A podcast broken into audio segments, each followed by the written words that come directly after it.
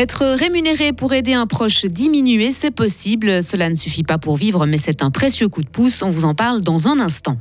Et on a tout ce qu'il faut euh, chez nous. La foire de la Roche célèbre le consommé local et attire 8000 visiteurs. Et justement, pas question d'en perdre une miette ou plutôt un pépin. Des bénévoles récoltent les fruits laissés pour compte et en font profiter tout le monde. De belles éclaircies ce matin, des pluies cet après-midi, maximum 16 degrés.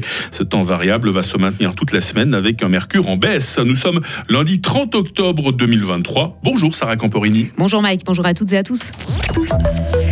Une personne sur quatre en Suisse est un proche aidant. Elle prépare les repas, aide à la toilette et passe des heures avec un parent qui souffre d'Alzheimer, a fait un AVC ou lutte contre un cancer. Il peut aussi s'agir d'une mère ou d'un père euh, qui s'occupe de son enfant en situation de handicap.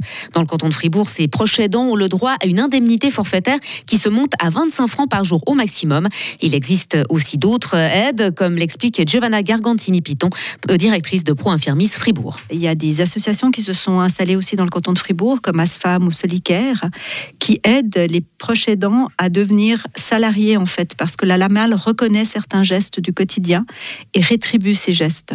C'est des gestes d'hygiène, des gestes pour aider à nourrir la personne, etc. Donc si Asfam ou Solicaire engage les proches aidants, ils reçoivent une rémunération pour ces heures qui sont considérées par la LAMAL et deviennent en fait salariés. Il faut savoir que ces aides, en étant ben, un peu plus élevées que l'indemnité forfaitaire, ne permettent de toute façon pas de couvrir un salaire. Ça peut aller jusqu'à 2000, 2500 francs au maximum par mois. Sauf qu'actuellement, le canton de Fribourg ainsi que la conférence des préfets notamment demandent à ce qu'il ne soit plus possible d'avoir droit à l'indemnité forfaitaire de 25 francs par jour si le proche aidant est soutenu par la LAMAL. Pour Infirmis notamment n'est pas d'accord avec ça. Une motion a d'ailleurs été déposée au Grand Conseil pour que les proches aidants puissent continuer de cumuler les deux aides. La candidature des Verts au Conseil fédéral est tout à fait légitime. C'est le point de vue du Parti socialiste qui estime, je cite, que la droite dure, UDC, PLR, est actuellement surreprésentée au gouvernement. Le PS pourrait soutenir une candidature il prendra position une fois les profils connus. À l'étranger maintenant, un convoi humanitaire de plus de 30 camions a pu pénétrer dans la bande de Gaza. C'est le plus important depuis le 7 octobre dernier et l'attaque du Hamas contre Israël. Selon l'ONU, cette augmentation de l'aide est évidemment plus que bienvenue, mais elle reste insuffisante. Consommer local, Sarah, et consommer mieux surtout. Hein. Oui, une résolution qui séduit de plus en plus de personnes. Ça tombe bien, à l'occasion de la foire de la Roche ce week-end, plusieurs produits du terroir étaient mis en avant. L'occasion de privilégier ces aliments, comme nous l'explique Gérald Yerli, artisan boucher. C'est plus qu'important, c'est une nécessité pour tout le monde. On, dit aux gens, mangez-en moins, mais mieux de tout est local. C'est super important. Des gens, ils font un peu des extrapolations sur les élevages aux États-Unis, des choses comme ça, alors qu'on a tout ce qu'il faut chez nous comme ça et puis qui rend service à tout le monde, à toute la chaîne euh, alimentaire. Et la foire de la Roche euh, vivait sa 26e édition. Au total, 8000 personnes sont venues découvrir les 180 différents stands. Du très local encore, ces fruits abandonnés en fin de saison de cueillette. Hein. Oui, mais pas perdus pour tout le monde, en tout cas pas pour les bénévoles de l'association Sauve qui Fruits, euh, qui vont récolter pommes ou poires laissées pour compte. Timothy Montavon a suivi une de ces cueillettes dans la joie et la bonne humeur. Ce jour-là, ce sont des noix que les bénévoles récupèrent. Il y a encore des noix potentiellement dans les coques marrons. Vous en trouvez?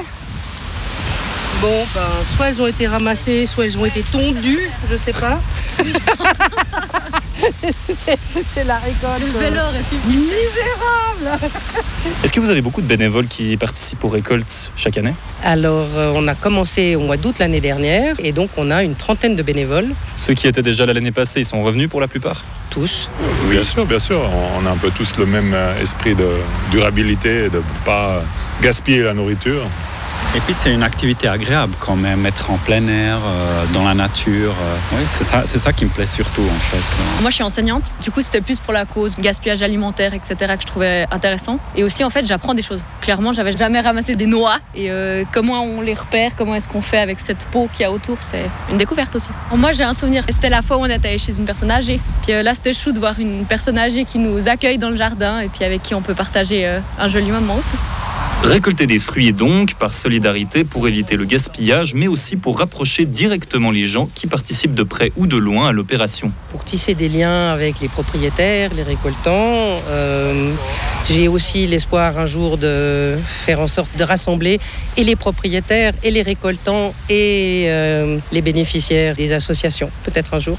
Et à la fin de l'opération, les fruits récoltés sont partagés en trois parts égales. Un tiers pour les propriétaires du terrain où se trouvaient les arbres, un tiers pour les participants de la cueillette et le dernier pour des associations caritatives comme Banc Public, les Saint-Bernard-du-Cœur ou encore Frutil. Plus jamais de bonnes choses à la poubelle. On a bien compris le message. Hein. Sarah Camporini qui revient à 8h30 pour la suite du fil info sur Radio Fribourg. Retrouvez toute l'info sur frappe et frappe.ch. Votre météo sur du Fribourg 8h07. Alors euh, ce matin tout d'abord le temps est sec, hein. on va même profiter euh, de belles éclaircies. Par contre cet après-midi le ciel va se couvrir par l'ouest hein, et vous me voyez venir les pluies car il va pleuvoir. Les pluies vont progressivement euh, gagner toutes les régions avec de la neige à 1800 mètres la nuit prochaine. Vent de sud-ouest modéré à fort. Les minimales 6 degrés à Fribourg, 7 à Bulle, 8 à Estavayer-le-Lac. Il fera cet après-midi 14 degrés à Romont, 15 à Fribourg et 16 à Châtel-Saint-Denis. Qu'en est-il de demain? Bah, Ça va être l'inverse d'aujourd'hui aujourd'hui. Demain va débuter euh, sous les averses avant le retour du soleil en seconde partie de journée. Température minimale 9 degrés, maximale 13 degrés. Euh, mercredi, le ciel euh, sera souvent voilé avec 14 degrés. Temps pluvieux jeudi, hein, rien à sauver. Il fera 14 degrés encore. Et puis le mercure tombera à 11 degrés vendredi sous un ciel variable. Nous sommes lundi 30 octobre aujourd'hui, 303e jour. Il y a certainement des Maïva qui nous écoutent ce matin. Mais bonne fête les Maïva, vous avez un joli prénom. Il fait jour aujourd'hui de 7h10 à 17h.